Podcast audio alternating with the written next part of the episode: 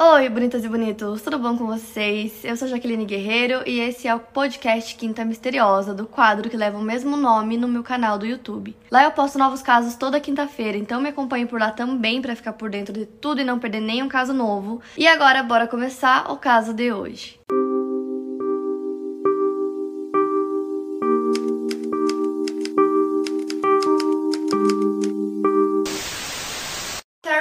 Strickland nasceu no dia 9 de agosto de 1970. Filha de Norma e James Strickland, ela nasceu em Graham, no condado de Young, no Texas, Estados Unidos. Ela era filha do meio e seus irmãos se chamavam Clifford e Clint. Desde sua infância, ela foi apelidada de Missy, que era como a maioria das pessoas a chamava. A Missy se formou no ensino médio em 1988. Ela frequentava a Kecksboro High School. Ela se inscreveu para algumas universidades e acabou entrando na Tarleton State University e ela se tornou bacharel em ciências em 1995.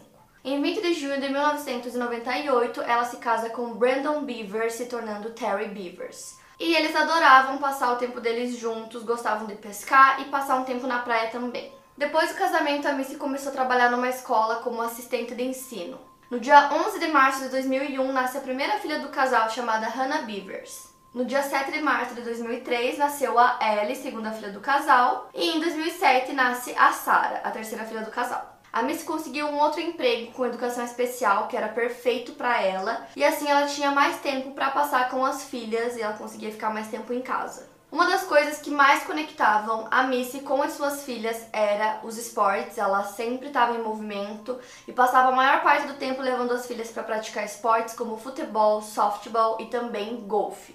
Em 2014, ela tirou um certificado de instrutora fitness na International Sports Science Association, segundo seu Facebook.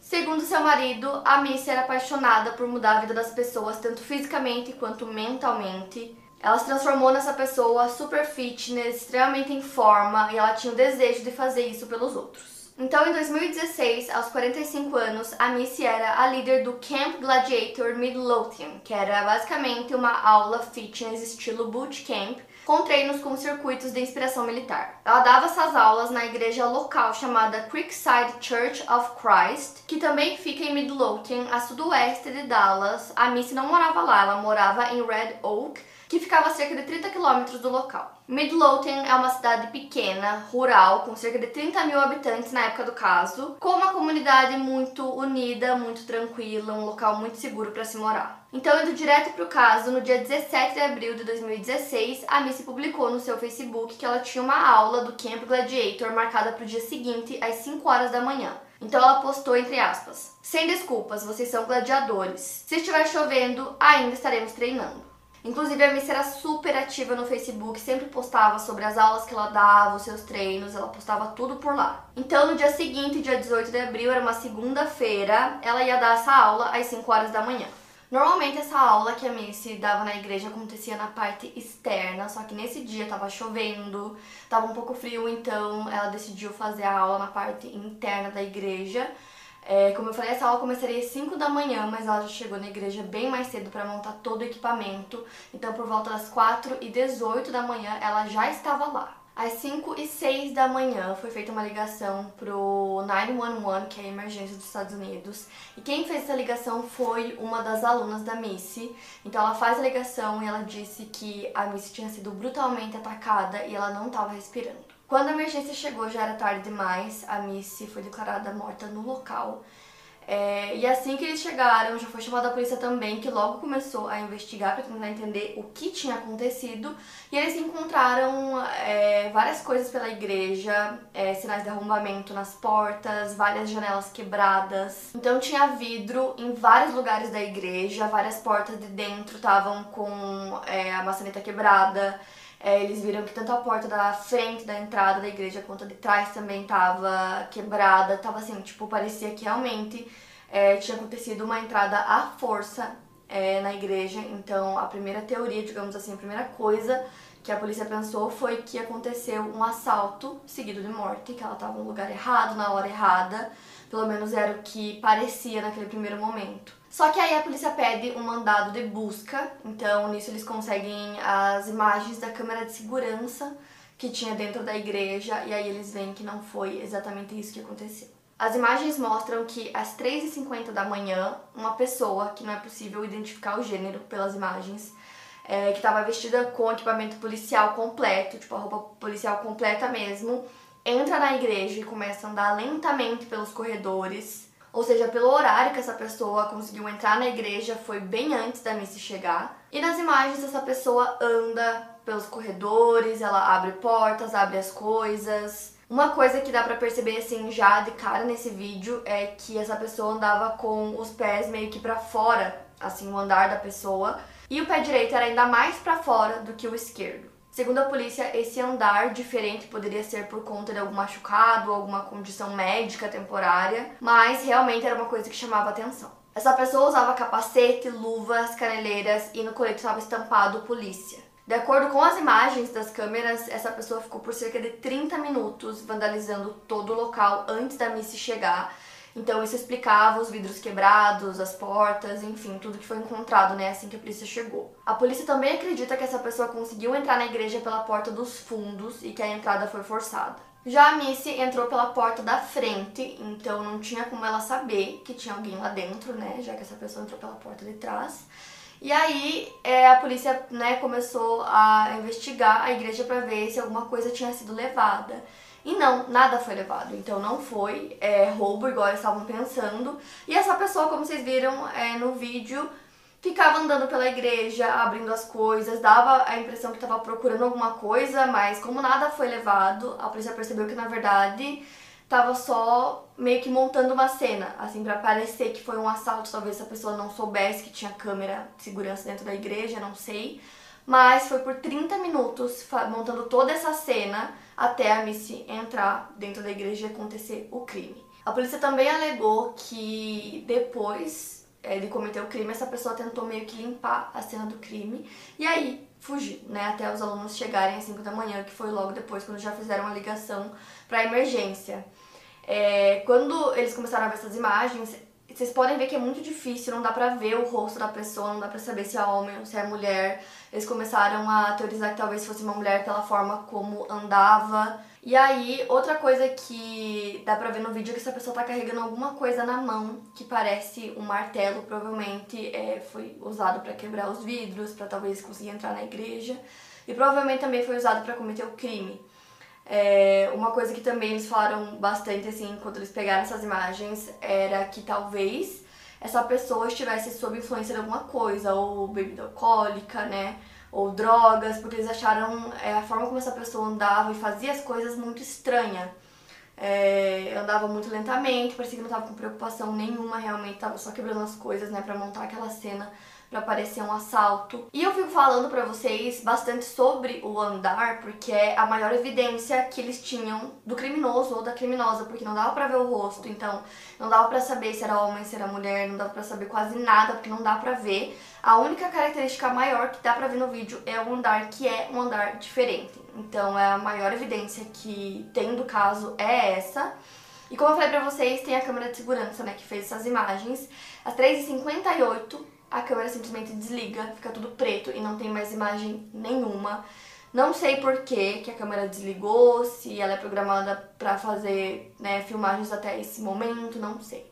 Sei que a partir desse momento não tem mais imagens. Então acredita-se que poucos minutos depois, por volta das 4h18, a Missy chega na igreja. O carro dela foi encontrado estacionado do lado de fora e ele estava destrancado. Dentro tinham vários itens pessoais dela, é, celular, bolsa, tinham vários equipamentos que ela usava para dar as aulas, né? Então, alguns foram encontrados dentro do carro, outros bem na frente da igreja, provavelmente ela estava levando, né, para montar tudo, para começar a aula dela. Carteira, chaves, vários itens encontrados dentro do carro também estavam todos lá, e a aliança dela também ainda estava no dedo dela. Então, a aliança não foi roubada, assim como nenhum dos itens pessoais dela, estava tudo lá.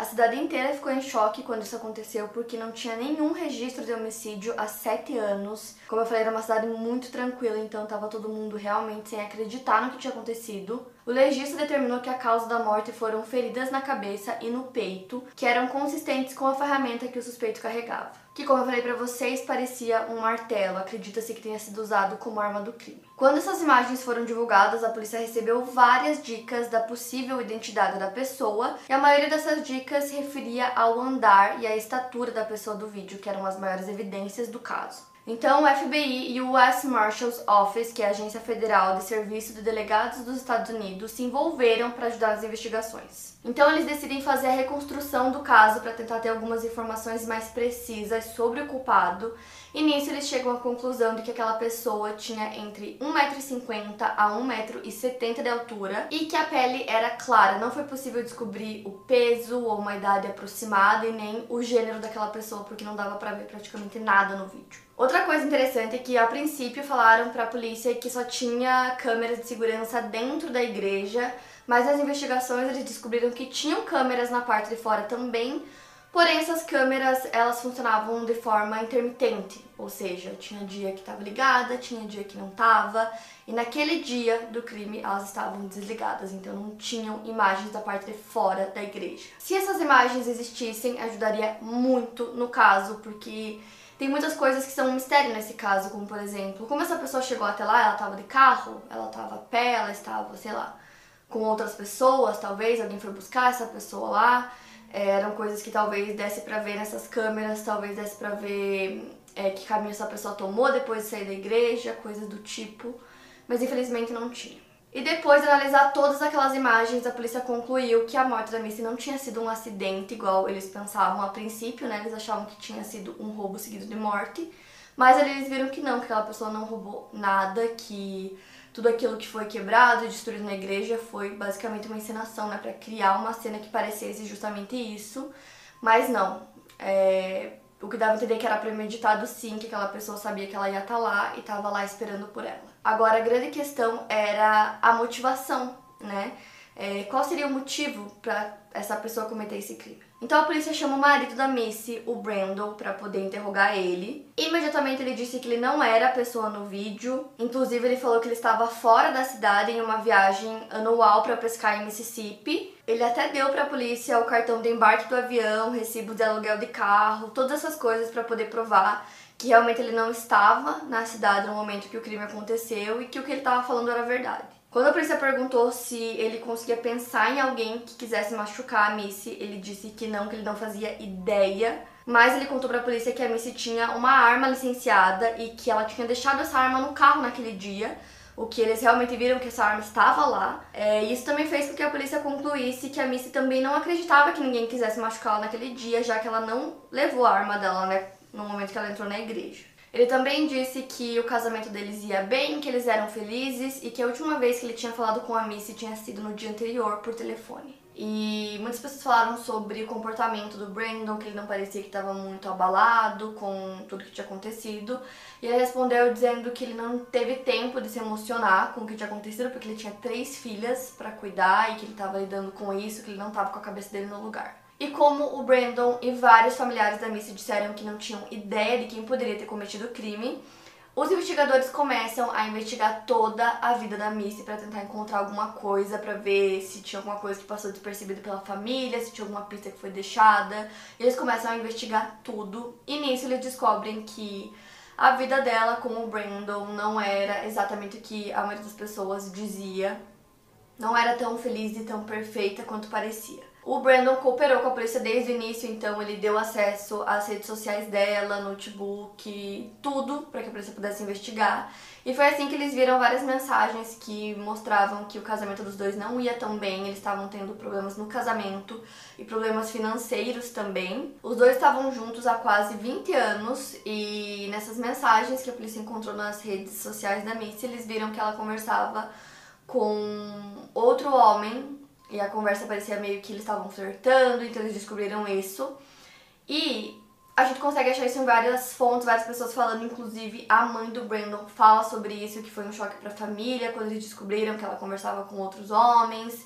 Só que quando você pesquisa mais a fundo, eu também encontrei que não só a Missy, mas o Brandon também tinha é, um caso, digamos assim, fora do casamento. Isso é uma coisa que, por exemplo, a família dele, a mãe dele não fala, eles falam só da Missy mas pelo que eu encontrei, os dois tinham casos fora do casamento. De qualquer forma, nas entrevistas do Brandon dizia que o casamento deles era muito feliz e que ele queria que essa pessoa ocupada fosse pego logo, que a polícia conseguisse encontrar e que talvez alguém pudesse ajudar dizendo quem poderia ser aquela pessoa, como eu falei pra vocês.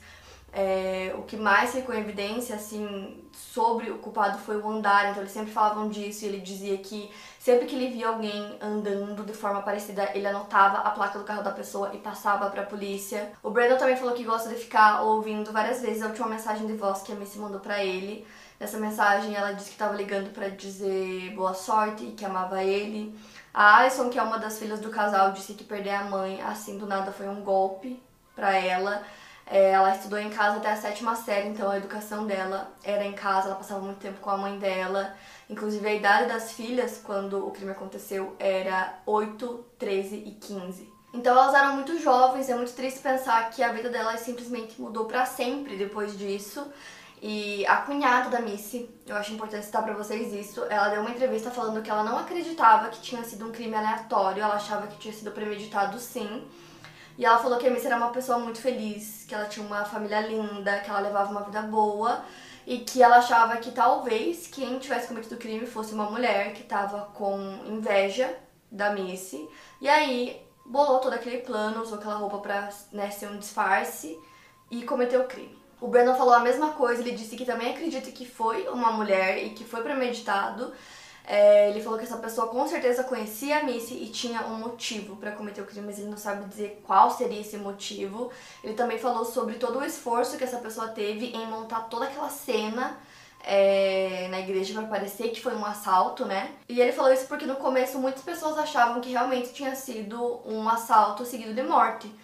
Então ele dizia que não fazia sentido simplesmente alguém entrar na igreja usando aquelas roupas naquele horário, sabendo que às 5 horas da manhã teria a aula da Missy. E aí essa pessoa começa a andar pelos corredores calmamente, quebrando vidros, batendo nas coisas, né, montando toda aquela cena. Então ele fala que se fosse um assalto, a pessoa iria roubar e pronto, e não foi o que aconteceu, porque como eu falei pra vocês, todos os itens da Missy estavam lá, nada foi roubado. No dia 18 de abril, várias pessoas se reuniram no Midlothian Conference Center para fazer uma vigília privada à luz de velas em memória da Missy. O Chad Tucker, que é cunhado da Missy, disse que ela se dedicava em cuidar de si e dos outros, que ela era uma boa mãe, que ela era uma mulher incrível, que ela trabalhava muito para manter sua forma física e para auxiliar os outros a terem esse estilo de vida também. A Oak Farms Diary ofereceu uma recompensa de 10 mil dólares por informações que levassem à prisão do responsável pelo crime, e essa recompensa permaneceu ativa por seis meses. E aí, um dos amigos da Missy contou pra polícia que três dias antes do crime,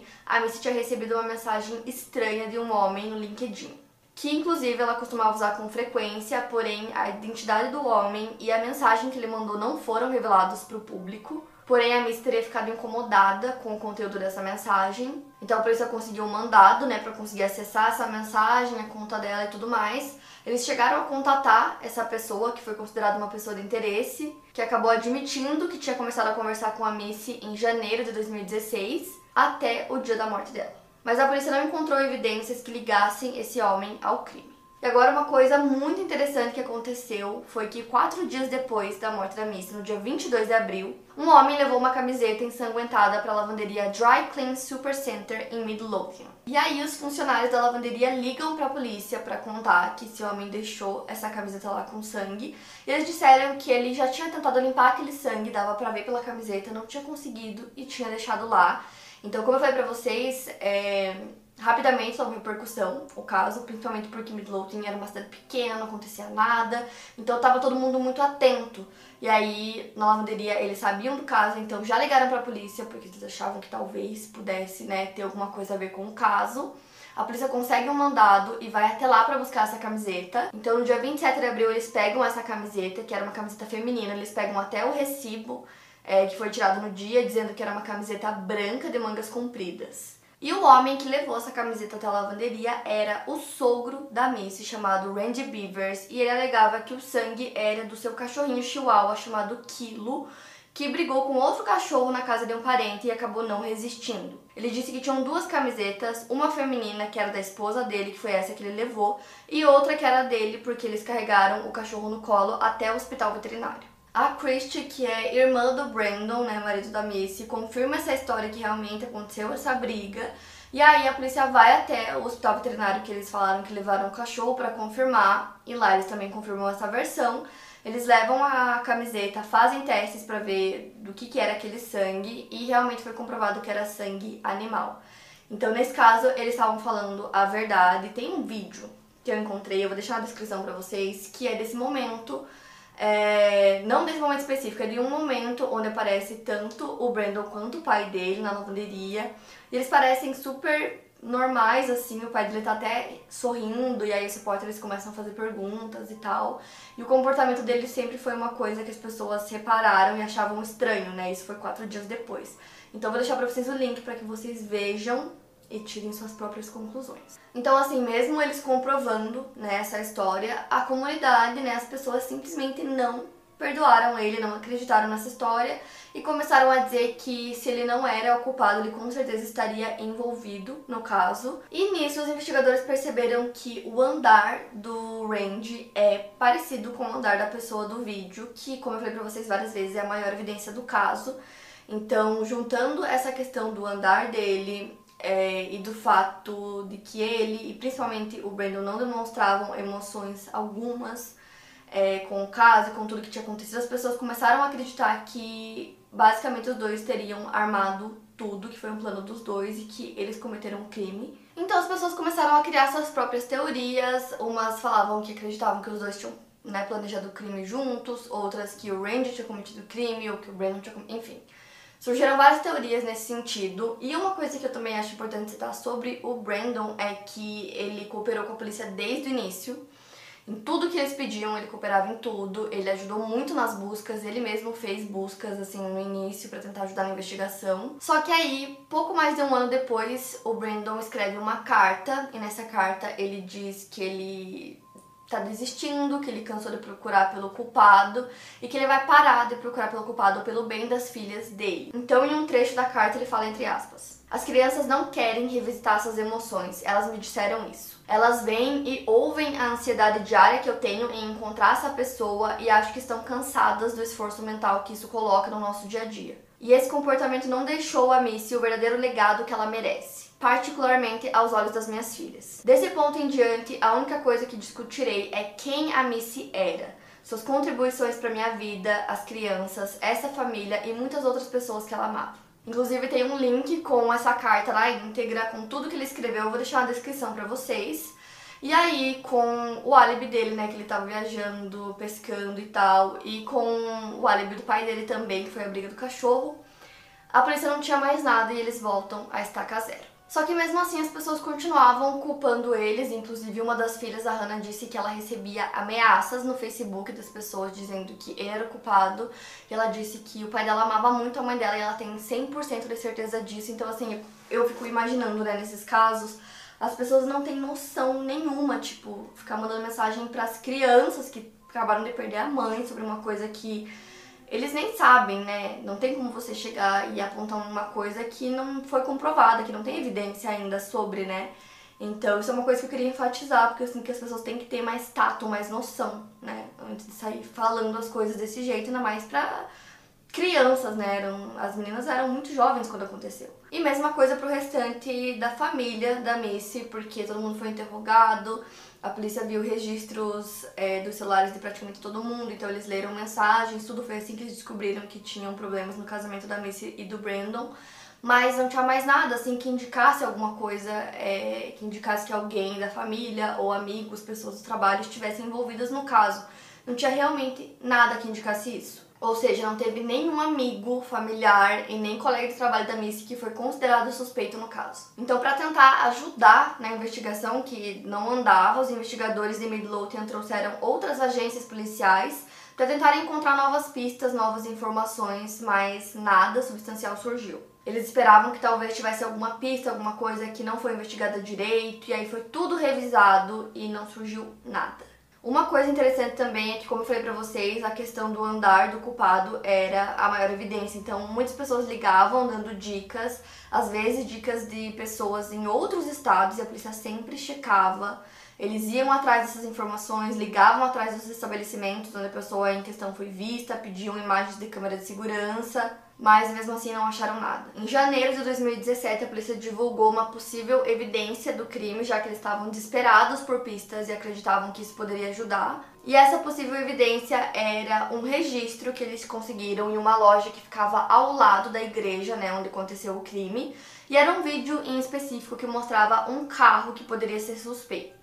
Então eu vou deixar pra vocês uma foto do carro pra vocês verem. E basicamente o que aconteceu foi que poucas horas antes da Missy chegar na igreja, esse carro, que é possivelmente um Nissan Altima 2010 ou 2012, ou um Infiniti G37 2010 ou 2012, foi visto circulando pelo estacionamento, ligando e desligando os faróis. É possível que a cor do carro seja prata, mas como a imagem é bem ruim, não dá pra ter certeza. O carro também tinha um adesivo no para-choque, mas também não dá pra ver o que, que era esse adesivo. A pessoa que estava dentro do carro chegou a estacionar brevemente, mas era basicamente isso. O vídeo do carro foi divulgado, mas o proprietário nunca se identificou, ninguém sabia de quem era aquele carro. Então, ao mesmo tempo que poderia ser alguma coisa relacionada ao caso, poderia não ser nada também. A polícia disse que não tem como saber se realmente tinha alguma coisa a ver ou não, que talvez fosse só uma pessoa passando por ali, estava chovendo e tal. Mas, como eles estavam desesperados por novas pistas, eles divulgam essa imagem para ver se alguém aparece, para dizer que era o dono do carro, se alguém viu alguma coisa.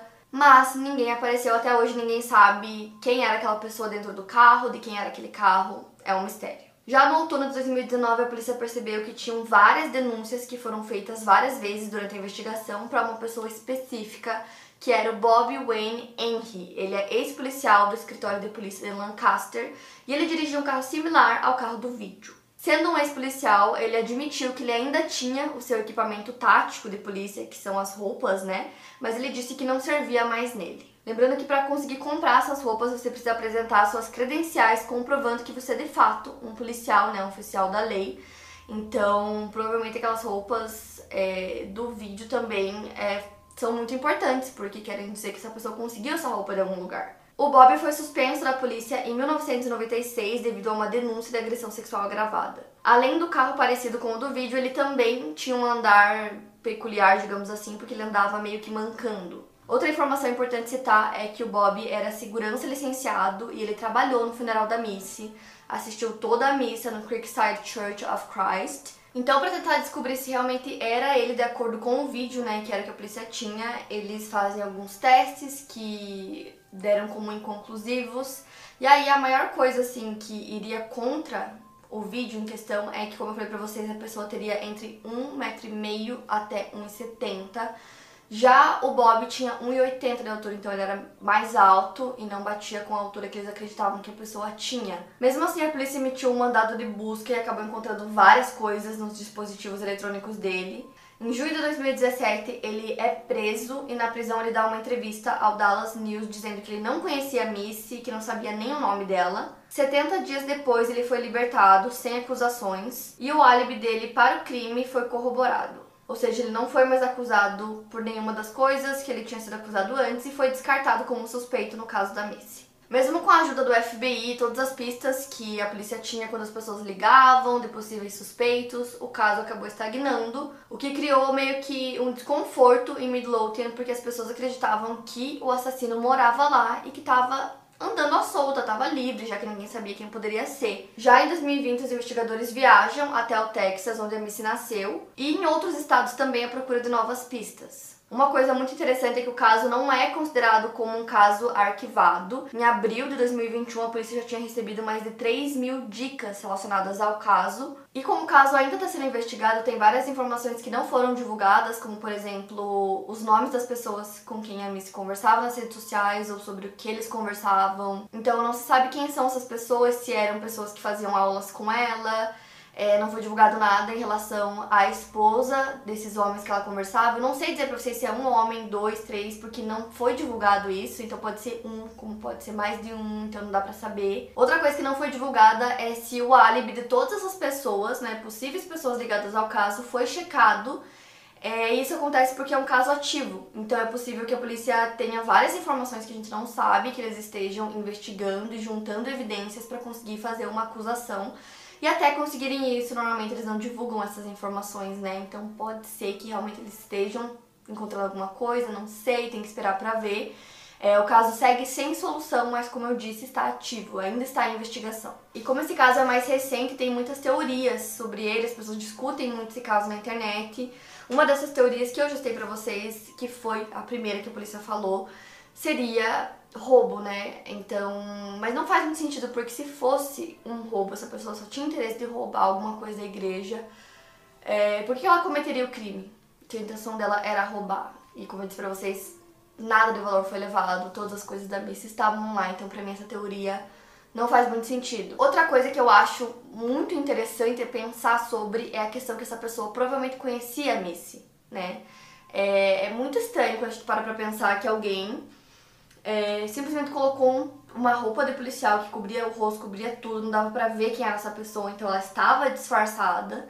Ela entrou numa igreja que tipo, é um lugar sagrado, então já torna tudo assim ainda muito pior. E essa pessoa chegou lá três e pouco da manhã, então essa pessoa sabia que a Missy chegaria a partir das quatro horas lá. Então é, o lugar errado, a hora errada, pra mim não, não bate nesse caso, porque é um horário muito aleatório né? Então parecia que essa pessoa estava andando calmamente, não parecia que a pessoa estava preocupada que alguém fosse chegar, parecia que ela estava esperando alguém chegar. E isso é minha opinião, né? E tava montando toda aquela cena para parecer um assalto. Mas essa pessoa conhecia a Missy e escolheu cometer o crime justamente com a Missy, né? Então, quem era essa pessoa e por quê? Qual a motivação? Que ninguém conseguiu dar uma possível motivação além de ser inveja da vida da Missy. Seguindo essa teoria de que a pessoa que cometeu o crime conhecia a Missy, que foi tudo premeditado. É, essa pessoa poderia saber que ela estava lá porque ela postou que estaria lá naquele horário. E aí muitas pessoas pegam a questão de que ela conversava com outros homens, né? Ou outro homem, não sei. Mas poderia ser, por exemplo, uma mulher. Muitas pessoas falaram que, que o andar parecia um andar feminino. Então tem a teoria de que talvez essa pessoa fosse uma mulher e ela fosse esposa é, do homem que a Missy estava conversando ou tendo um caso e ela resolveu se vingar. Então essa é uma teoria que pelo menos faz um pouco de sentido, né? Se bem que também não dá para saber, mas pode ser. Então esse é um caso que tem muitas dúvidas no ar. Quem era aquela pessoa? Era um homem? Era uma mulher? Qual a idade? Qual a motivação do crime? Por que justamente a Missy, né? Tem que ter uma motivação para ser justamente ela. Não parece que foi aleatório de forma alguma, então por quê? Quem era essa pessoa? Muitas pessoas acreditam que o culpado ou a culpada está livre andando em Midlothian como se nada tivesse acontecido. O caso segue ativo, a polícia segue investigando. Até hoje, no dia que eu gravo esse vídeo, ninguém foi preso e nem acusado pelo caso. É, a polícia continua recebendo dicas das pessoas, principalmente quando chega no dia, todo ano no dia em que aconteceu o crime, que as pessoas voltam a falar sobre o caso, relembram, é o dia que a polícia recebe várias dicas.